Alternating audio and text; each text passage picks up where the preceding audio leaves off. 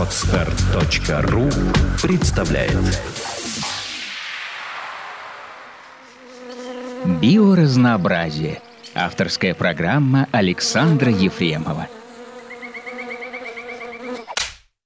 Э, Здравствуйте, с вами передача «Биоразнообразие». Я Александр Ефремов, а сегодня с нами а, Павел Гурин, выпускник биолого-почного факультета, а, почвовед. Здравствуй, Паш.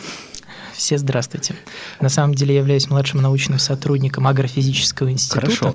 Вот. Ну, давай попробуем а, поговорить про почвоведение, потому что я уверен, что не только у меня, у многих биологов а, почвоведы представляют какую-то такую д- достаточно своеобразную а, миф, то ли это кафедра, то ли не кафедра, вроде бы какое-то направление, вроде бы чем-то интересным занимаются, но никто не понимает чем, несмотря на то, что у нас у всех была практика по почвоведению, мы все тыкали в почву ножиком, но как-то, видимо, это прошло не для всех одинаково.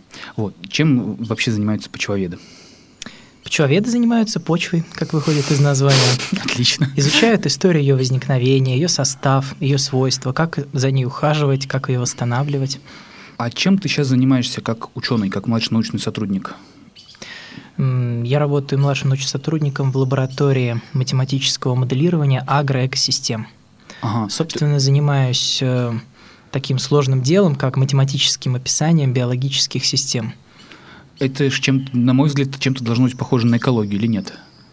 Да, по большей части это геологическая, экологическая дисциплина. А с какими объектами ты работаешь? То есть у тебя только математическая модель или до почвы тебя тоже допускают?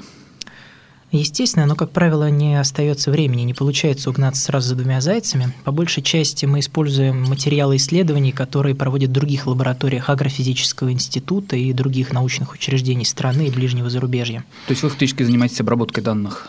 По большей части обработкой, но иногда мы закладываем свои собственные закрытые эксперименты. Как правило, это лабораторные опыты по выявлению показателей, свойственных скорее для вида или сорта, нежели чем его проявление уже в естественных условиях. Когда ты говоришь вид и сорт, ты имеешь в виду вид и сорт почвы или вид, Вид и сорт э, растительного организма, Растительного который мы организма. изучаем. По большей части мы моделируем растения.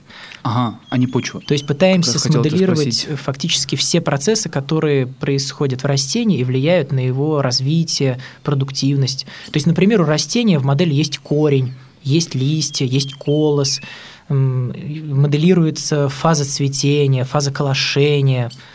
То есть э, полностью моделируется развитие растения. Не конечный результат сразу же, а последовательно, каждый день, иногда даже каждый час Господи, моделируется все, что же у вас происходит. оборудование? Наверное, куча компьютеров сверхмощных или нет? Компьютеры не требуются сверхмощные, если использовать изящные математические формулы, то достаточно стандартного домашнего компьютера. Как правило, очень много математических экспериментов проводится дома. Обычного персонального компьютера, даже не игрового, не очень мощного, достаточно, чтобы решать наши задачи. Класс. То есть фактически вы можете часть работы отдавать на краудсортинг или там выкладывать в интернет, типа, чтобы школьники решали или нет? М, Ну, школьники не знаю, но специалисты из других специальностей могут участвовать в наших проектах, периодически к нам обращаются за помощью. Недавно у нас как раз открылся новый портал, где можно скачать результаты работы нашей лаборатории, поучаствовать в работе, представить результаты своих экспериментов, попросить что-нибудь посчитать, и мы Класс. поможем с этим. А что за, что за портал? Это мне уже становится интересным.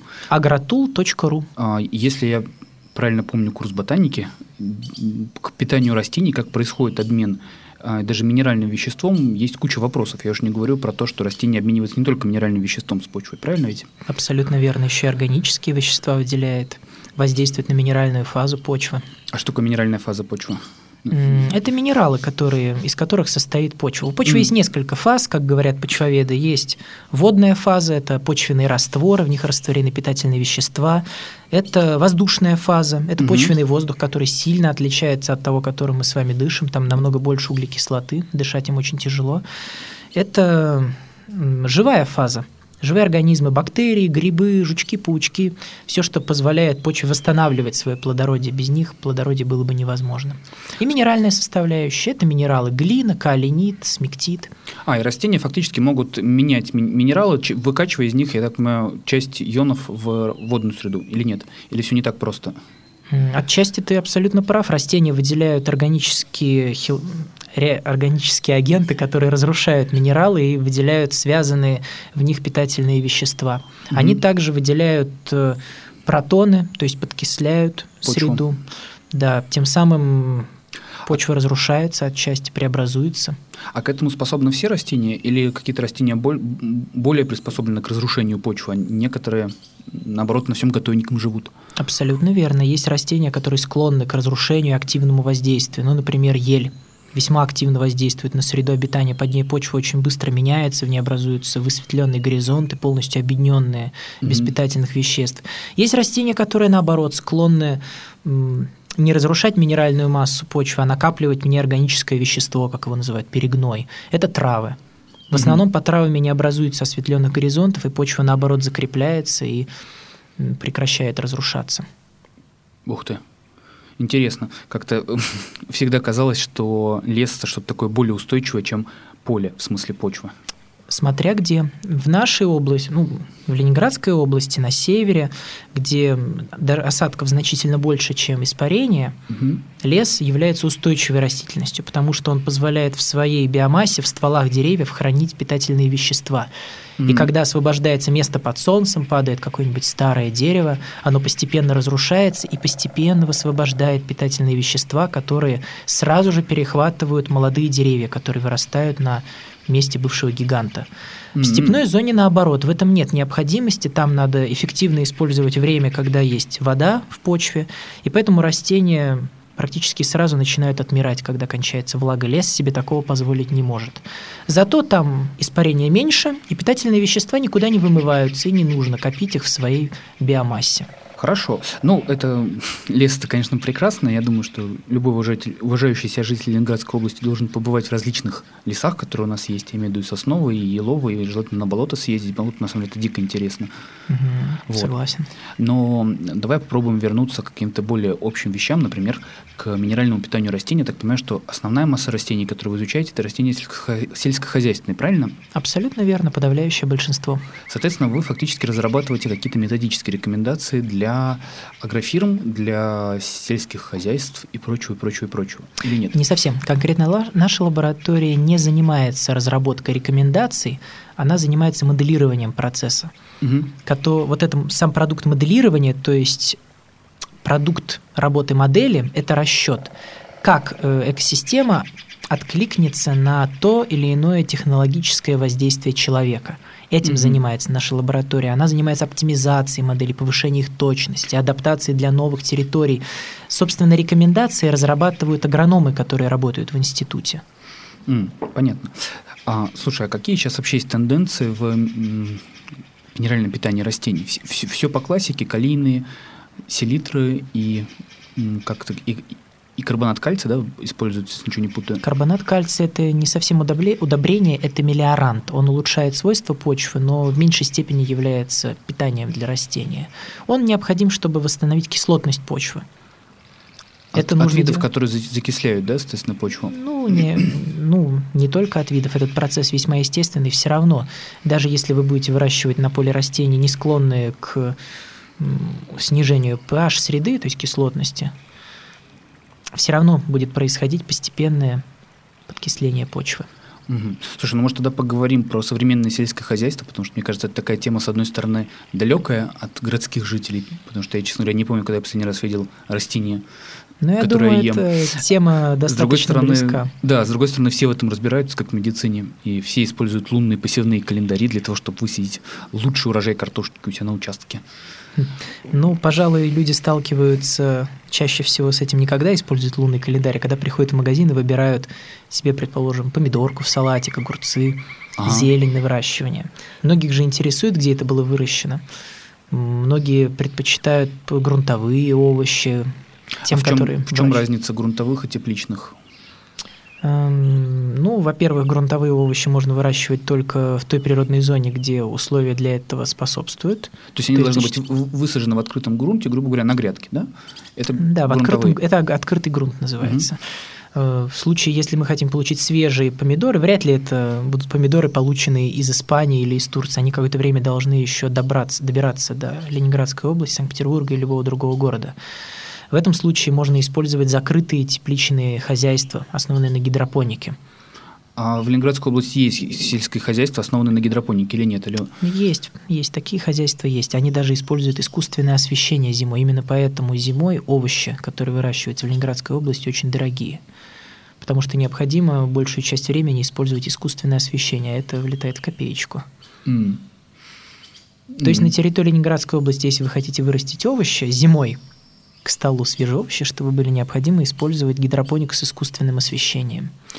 Ага. Ну, слушай, про гидропонику я тебя обязательно расспрошу чуть попозже. Мне сейчас все-таки кажется интересным обсудить всю эту историю с овощами, с тем, что они могут быть привезены откуда-то, где они выросли в открытом грунте, и могут быть выращены в Ленинградской области, например, в теплицах, да? Да. А э, чем они отличаются друг от друга? Ну, кроме того, что они могут быть немножко разные по вкусу, ну, грубо говоря, что нужно сделать с овощем для того, чтобы его довести до сюда, до Испании, и что нужно сделать с овощем, чтобы его вырастить в Ленинградской области? Например, с помидорами. Помидоры – отличный пример, все их едят. Во-первых, помидоры очень требовательны к питанию. Нужно очень хорошо удобрять почву, чтобы получить хороший урожай помидор. Угу. Например, концентрация раствора для помидор будет там, в три раза выше, чем оптимальная концентрация для того же салатика. Угу. То есть требования намного выше. Ему требуется больше солнца, больше тепла. Многие, кто сталкивался с выращиванием помидор, наверняка знают о такой болезни под названием фитофтора, которая уже ближе к осени заражает полностью все даже закрытые парники в Ленинградской области. На юге, в более теплых регионах, это меньшая проблема, потому что помидор может эффективно бороться. Растение томата может эффективно бороться с болезнью за счет а, высокой температуры. А, понятно. То есть э, действие болезни зависит от климата фактически. Абсолютно верно. Во-первых, Интересно. оптимум для гриба – это попрохладнее, когда температура. Во-вторых, защитные механизмы у томата угу. тоже значительно хуже. Хорошо, а как их везут? То есть чем их обрабатывают? Обрабатывают какой-нибудь химией страшной? Нет, как правило, их собирают в так называемую техническую спелость, то есть еще зелеными. Ага. Эти помидоры более склонны к перевозу без дополнительных повреждений, а когда их привозят уже на местность, а их очень часто подвергают процедуре искусственного дозревания в так называемых реакторах. То же самое делается и с бананами, и с помидорами, реже с ананасами. А что это за реактор? Это где-нибудь в районе Соснового Бора, да, наверное, на этих озерах радиоактивных их купают. Да, слово «реактор», конечно, у всех на слуху, но в данном случае это выглядит совсем по-другому. Как ни странно, в 90-е как раз реакторы для дозревания бананов изготавливались и разрабатывались в агрофизическом институте, в котором я работаю. Ух ты. Что из себя представляет этот реактор? Это обычный вагон или контейнер, который раньше использовали под ларьки или сейчас используют для перевозки товаров. Угу. К ним подсоединяются баллоны с этиленом угу. и накачиваются этиленом на 1-2 дня. А. Этилен а. является своего рода растительным гормоном, ну, который Почему отвечает... Это есть гормон, нет, растительный? Ну, это и есть гормон. Просто обычно под гормонами все подразумевают какие-то сложные органические вещества, растворенные в растении, которые там активно в нем выделяются. Этилен – это газ. Это необычный фитогормон, который угу. действует через воздушную фазу. Растения воспринимают это, возможно, как то, что уже опали листья, уже надо ускорять созревание, чтобы получить хоть какие-то семена. Возможно, еще какие-то эволюционные механизмы привели к этому. Но как факт мы получаем практически моментальное созревание. Наверняка многие проводили такой маленький эксперимент. Можно положить в ящик с зелеными помидорами одну красную, уже зрелую помидорку. Она будет выделять этилен, и помидоры, которые к ней находятся ближе всего, будут краснеть быстрее. Как я, честно говоря, такого никогда не делал, хотя моя бабушка, по-моему, так и делает. Не обращал на это внимания. Ну, Она тоже любит собирать зелеными помидоры и дать им дозревать уже э, дома. дома у себя на веранде, чтобы они не, не замерзли. То же самое делается с бананами и с помидорами, которые привезены из Испании. Если же мы используем помидоры, которые привезены из теплиц, тепличных хозяйств э, Ленинградской области, есть возможность не использовать процедуру искусственного дозревания. Но, как правило, это все равно делают, чтобы увеличить производительность оранжереи. Лучше, угу. чтобы помидор дозревал в ящике, чем занимал место на растении. Ну да, логично, и вести его даже по Ленобласти, я думаю, проще. Как правило, до магазинов их везут уже в зрелом состоянии. Угу. Ну, понятно, нет, одно дело развести их по Петербургу, да, другое дело их привезти, там, не знаю, из Всеволожска. Ну, в общем, да. Угу. Слушай, а я так понимаю, что на пищевые качества это никак не отражается, это дозревание или нет? То есть ты можешь по вкусу отличить дозревший помидор от недозревшего? Я не эксперт э, в определении помидор, каким образом они были выращены, но могу сказать точно, что растения, которые дозревают на кусте по субъективным каким-то признакам, кажутся более сочными и более вкусными, чем те, которые искусственно дозревали. Есть такая проблема, потому что то, что, например, у меня бабушка выращивает в теплице, это просто ароматнее. То есть там дело даже не сколько, просто как бы ты чувствуешь больше запаха, чем то, что, например, покупаешь даже черри в супермаркете. И мне вот всегда это было интересно, что их не как-то обрабатывают, может быть, отмывают чем-то. В чем проблема? Проблема в технологии выращивания. Чтобы получить хороший, качественный ароматный урожай, нужно, чтобы растению всего хватало, оно не испытывало никаких проблем с нехваткой элементов, с изменением кислотности раствора и прочего.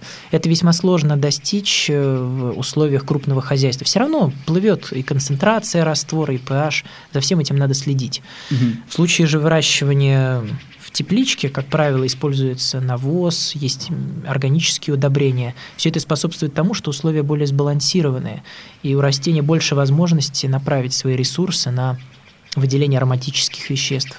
Что, как интересно, получается, вот такие вот, как правильно сказать-то, ручные способы выращивания натурального удобрения не имеют смысла, да, для выращивания хорошего урожая?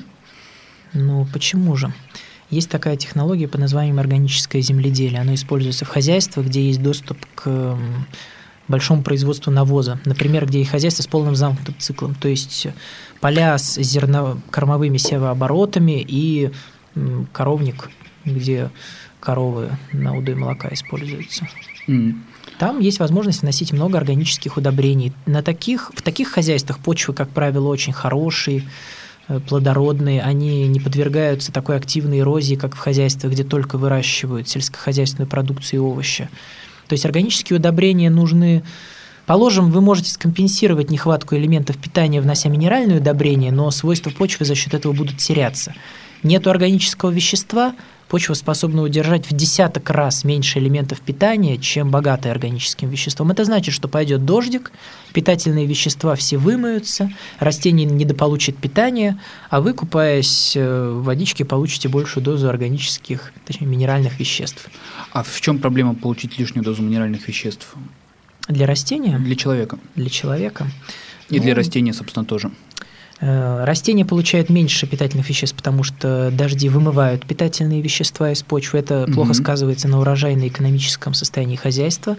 А человек, купаясь э, в водоеме, в котором много Куда минеральных все, веществ, да, да. может это пронаблюдать в активном разрастании растительности, большом количестве ила на дне, А-а-а. Э, в увеличении количества различных беспозвоночных, которые могут э, нести в себе паразитов, как промежуточные хозяева. Например, Финский залив, когда он зацветает, это, как правило, является следствием выброса с какого-нибудь ближайшего завода или увеличенным стоком с хозяйств.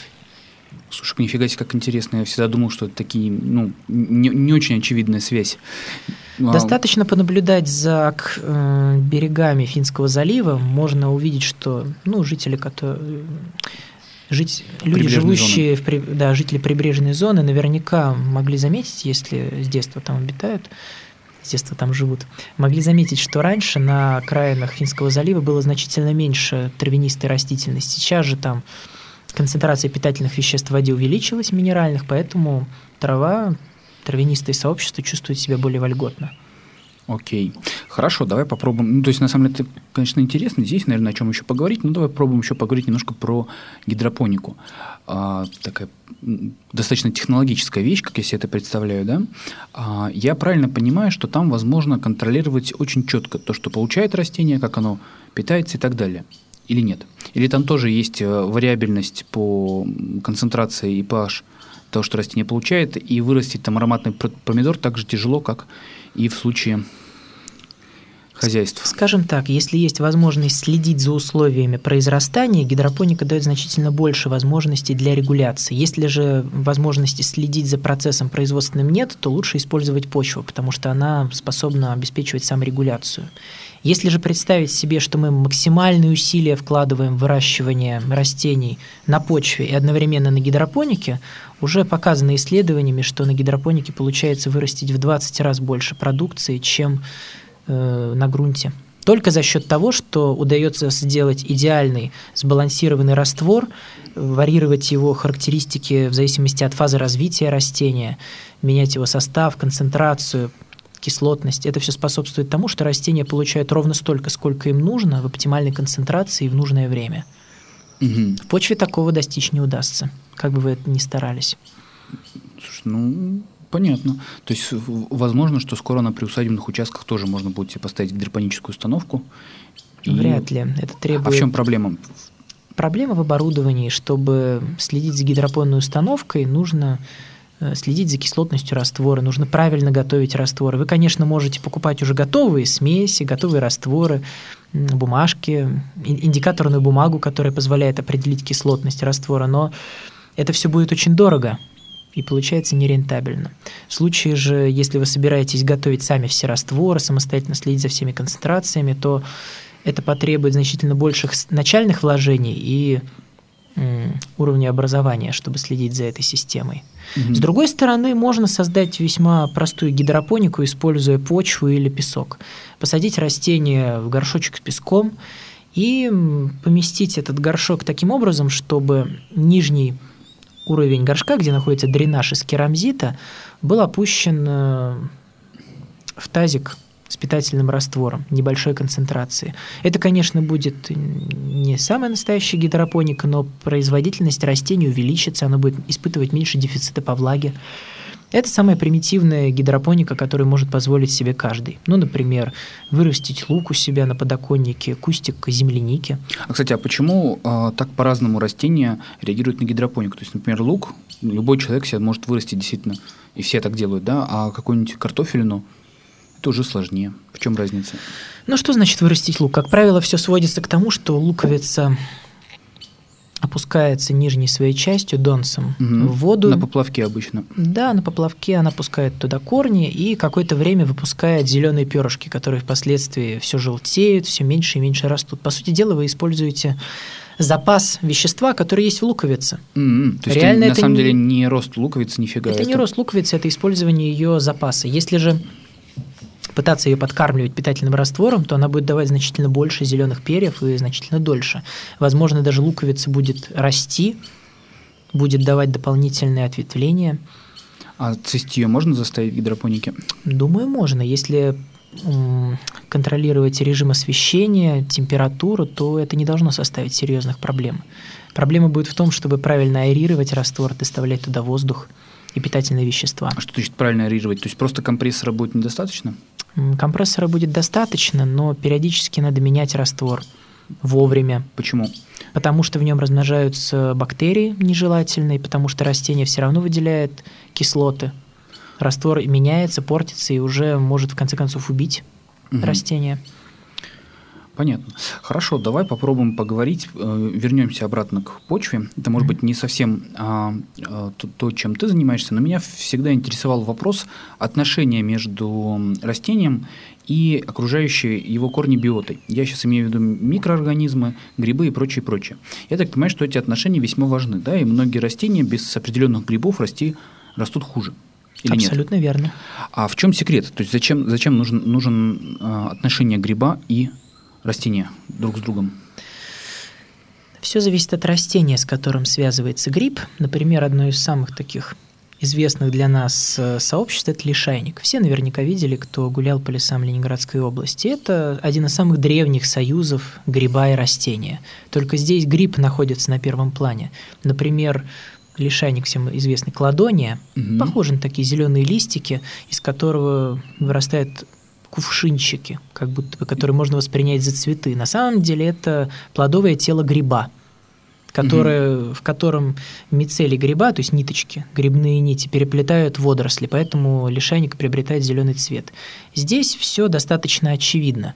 Водоросль, которая могла, в принципе, жить самостоятельно в окружающей среде, их называют аэрофитоны, была захвачена грибом, переплетена. С этого момента она больше не сможет размножаться при помощи полового размножения, Водоросль. только вегетативным, да, Мгм. водоросль. Но зато она будет находиться в вольготных условиях, потому что она не будет пересыхать. Гриб ее будет обеспечивать минеральными веществами, которые будет добывать с поверхности минерального субстрата, на котором растет. И в целом водоросль будет эффективнее производить питательные вещества, ну, порядка в три раза где-то, как минимум. Мгм. Гриб, в свою очередь, получает производителя питательных веществ, потому что на камне органическое вещество добыть весьма сложно. Водоросль же позволяет ему решать эти проблемы. Случай, который всех больше интересует, наверняка ты спросишь, это белые грибы, подберезовики, подосиновики. Какая тут выгода дереву, которое вроде бы и так достаточно сильное, может само добыть себе воду и так далее. Здесь, э, как правило, гриб выступает опять-таки в роли добытчика минеральных веществ. Предположим, мы имеем осину. Мгм. Это двудольное растение, у которого весьма ограниченные способности к выделению минеральных веществ из почвы. Как правило, если оно хочет что-то добыть, дерево, оно выделяет протоны в ризосферу вокруг корня, да, понижает pH, увеличивает кислотность таким образом, что, как правило, приводит к повышению растворимости минеральных веществ. Ну да, Но это- некоторые вещества невозможно выделить таким образом. Например, если дерево будет расти на карбонатной породе, там как ни выделяй кислоту в почву, все равно она будет очень долго сохранять свою устойчивость и так и не станет кислой. Мгм. Тут и приходит на помощь гриб. Он способен выделять органические вещества, которые эм, могут связывать, выхватывать минеральные вещества с поверхности м, Порода? породы, да, и переводить их в раствор. В Ага. этом состоянии уже растения способны их поглощать и эффективно использовать для своего роста. Это первое. Второе. У дерева со временем уменьшается количество тонких молодых корней, которые, собственно, и отвечают за поглощение питательных веществ. А Гриб почему же, она уменьшается? Э, корни стареют, корни покрываются новые не коркой. вырастают? Новые вырастают, но это же тоже затратный процесс для М, растения. слушай, Нужно осваивать новый субстрат. Вот он, дерево затратило свои силы, вырастило там новые корешки. все поглотило, и все, можно корешкам отмирать опять. Получается, зря туда росло. Для гриба это значительно проще. Он покрывает корни своего рода чехлом плотным, который имеет значительно большую эффективность, площадь поглощения, чем исходный корень. Это Слушай, сообщество и помогает. Много объясняет, потому что, честно говоря, для меня всегда была большим загадкой вообще, зачем это нужно растению. Потому что у, гриба, в принципе, все очевидно. На самом деле есть очень простой пример, как, как понять, зачем гриб нужен растению и растение грибу. Вы никогда не задумывались над таким вопросом, почему в одних лесах Ленинградской области грибов много, а в других мало? Наверняка многие это замечали. Если убрать тот фактор, что в одни леса люди чаще ездят за грибами, а в другие реже. Наверное, где больше, туда не ездят чаще. Это да, но есть исходные территории, которые более склонны к производству грибов, а есть которые менее. Оказывается, что чем беднее почва, тем больше на ней будет расти грибов. С чем это связано? Если растению хватает минеральных веществ, все те органические вещества, которые оно синтезировало, оно будет пускать на свой собственный рост. Будет Мгм. быстро и активно расти. Многие, кто собирал грибы на Карельском перешейке, может, может сказать, что грибов очень много растет на болотистых территориях, где маленькие жалкие деревца. Почему там грибов так много? Оказывается, дело в том, что чуть ли не 40% того, что растение выделило на свету, оно выделяет в почву через корни и кормит тем самым грибы. Если бы в почве было много минеральных веществ, растение просто практически ничего не выделяло для гриба, и грибу не на чем было бы расти. Таким образом, если выкопать небольшую ямку в лесу, где грибы практически никогда не растут, вы увидите, скорее всего, это было когда-то пахотным полем, еще до Великой Отечественной войны. Там будет темный слой, который вообще-то не характерен для естественных лесов Ленинградской области. А если вы выкопаете э, почву там, где э, грибов много, выкопаете маленький почвенный разрез, то вы, скорее всего, увидите там тоненький слой перегноя на поверхности, веточки, иголочки, а внизу мощный 20-15 сантиметровый слой отбеленного песка. Это говорит о том, что там нет минеральных веществ, гриб востребован растением как добытчик минеральных веществ, и гриб получает за свою работу значительное количество того, что дереву удалось фотосинтезировать. Класс. Слушай, никогда так научно не подходил к сбору грибов. Надо будет обязательно взять с собой в следующий раз лопату. Хорошо, ну грибы, ладно, более-менее разобрались. А что делают микроорганизмы в окружении корня растения? Потому что я так понимаю, что отношения с бактериями не менее важны, чем отношения с грибами или нет? Эм, в общем, да, они также важны, как отношения с грибами, просто в одних случаях чаще гриб играет доминирующую роль, в других случаях э, бактерии. А, то есть у них есть конкуренция за растения, правильно? Э, в общем, да, конкуренция за среду обитания. Грибы угу. более склонны расти в прохладных условиях. В нашей Ленинградской области в почвах будут преобладать грибные микроцинозы, ну, микробоцинозы. Угу. Ну, неправильно это сказать. Э, сообщества микроорганизмов будут более насыщены грибами в Ленинградской области. Если же мы уедем с вами на юг, например, в черноземную зону, то там мы с вами увидим подавляющее большинство э, бактерий в микробоцинозе. Чем это вызвано? Во-первых, там тепло, во-вторых, там больше органического вещества, прочно связанного, которым тоже могут питаться бактерии.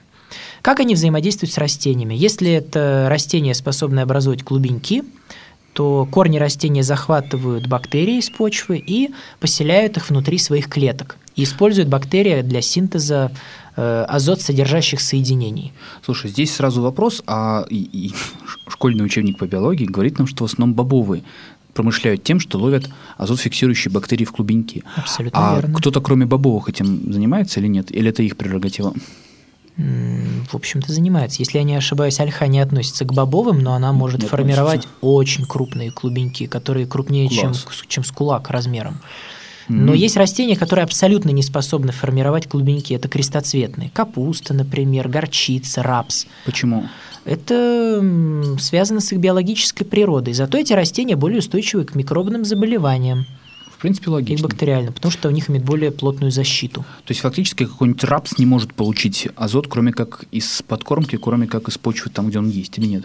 Абсолютно верно, но тут приходят на помощь свободно живущие азотфиксирующие бактерии. А их много вообще в почве? Их очень много, но эффективность их э, производства азота значительно меньше, чем ассоциированных с корнями. Порядка ну, в десятки раз они менее эффективны. Если я ничего не путаю, это связано с тем, что они к кислороду чувствительны, да, гибнут под действием кислорода или нет? Не только. Дело в том, чтобы синтезировать одну молекулу аммония из азота воздуха, необходимо затратить большое количество энергии. Ну, Бактерии да. это делают только если им не хватает азота. Те же самые азотфиксирующие а, бактерии. Если Зачем их... это делать? Абсолютно верно. Да. Питание дорого. Мы же не будем заниматься бесполезной работой, если результат нас, нас не интересует. То же самое и бактерии. Э, если, их, если в почву внести много азот-содержащих минеральных удобрений, то те же самые бактерии, что вчера производили азот, будут разрушать минеральный азот, превращать его в азот воздуха, в молекулу N2, использовать ее для своих целей, для выделения энергии, для дыхания при нехватке кислорода. Отлично. То есть это двунаправленный процесс. А, а в принципе, корнях... как, ну да, как, как, как, как и многие биохимические процессы, можно и туда, и туда повернуть. Да, в корнях, например, растения постоянно откачивают азот из, из зоны обитания бактерий, поэтому бактериям постоянно происходит синтезировать азот. Но при этом растения их опять-таки подкармливают, как и Выделяя грибы. органические вещества, да? Да, да, абсолютно верно. Слушай, интересно. А вообще, насколько принципиально отношение с, с какими-то другими организмами через корневую систему у растений? Насколько это может, я к чему подвожу, насколько это может быть препятствием для выращивания растений, например, в гидропонике? Да. Это одно из основных препятствий, почему приходится использовать методы химической защиты в гидропонике. Как правило, когда на растениях поселяются естественные бактерии из почвы, э, своего рода это выглядит как э, детская игра по беганию вокруг э, нескольких стульев. Кто успел, тот и съел. Первая бактерия, которая поселяется на поверхности корня, она уже не позволит поселиться там другим микроорганизмам. То же самое происходит и в гидропонике. Изначально гидропонику все протравливают, стерилизуют, сажают растения, и первая же бактерия, которая туда попадает, а как правило это не естественная бактерия, а какая-нибудь гнилостная или м, спор плесневого гриба. Ужас. Да, это ужасно, потому что вся гидропоника покрывается плесенью гнилью. И это все только из-за того, что в свое время туда не были запущены естественные бактерии, например, сенная палочка. То есть для того, чтобы сделать хорошую гидропонику, нужно использовать еще и бактерии, по идее? По идее, да. Есть много препаратов, есть и отечественного производства, но, как правило, они не имеют стопроцентную эффективность, поэтому приходится совмещать методы защиты. А стоит хоть раз использовать метод химической защиты, тут же умирают все бактерии, которые вы перед этим привнесли. В общем, это самая настоящая головная боль для тех, кто использует гидропонику. Никакой саморегуляции микробоциноза там и не пахнет.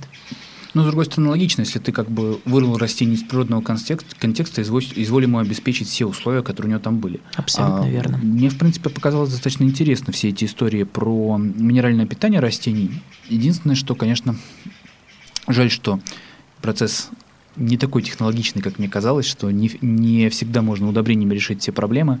Иногда приходится использовать старый добрый навоз. Вот, что, в принципе, что значит приходится? Это хорошее средство, которое необходимо применять э, в открытом грунте. Mm-hmm. Вот. И, конечно, жаль, что гидропоника оказывается достаточно затратной и достаточно сложно осуществимой технологически. Хотя, с другой стороны, технология становится все доступнее и доступнее. Я думаю, что рано или поздно э, каждый себе сможет позволить гидропоническую грядку с клубникой на садовом участке.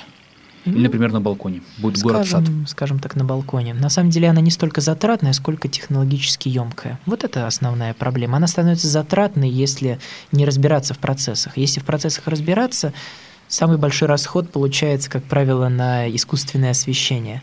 Сами по себе питательные растворы, если покупать исходные компоненты, стоят не столь дорого. Mm. Ну, да. Вот. Хорошо, ну да, давайте попробуем попрощаться. С вами была передача «Биоразнообразие». А, в гостях у нас был Павел Гурин, а, почвовед, и я, Александр Ефремов. До свидания. Спасибо за внимание. Всего доброго. Сделано на podster.ru Скачать другие выпуски подкаста вы можете на podster.ru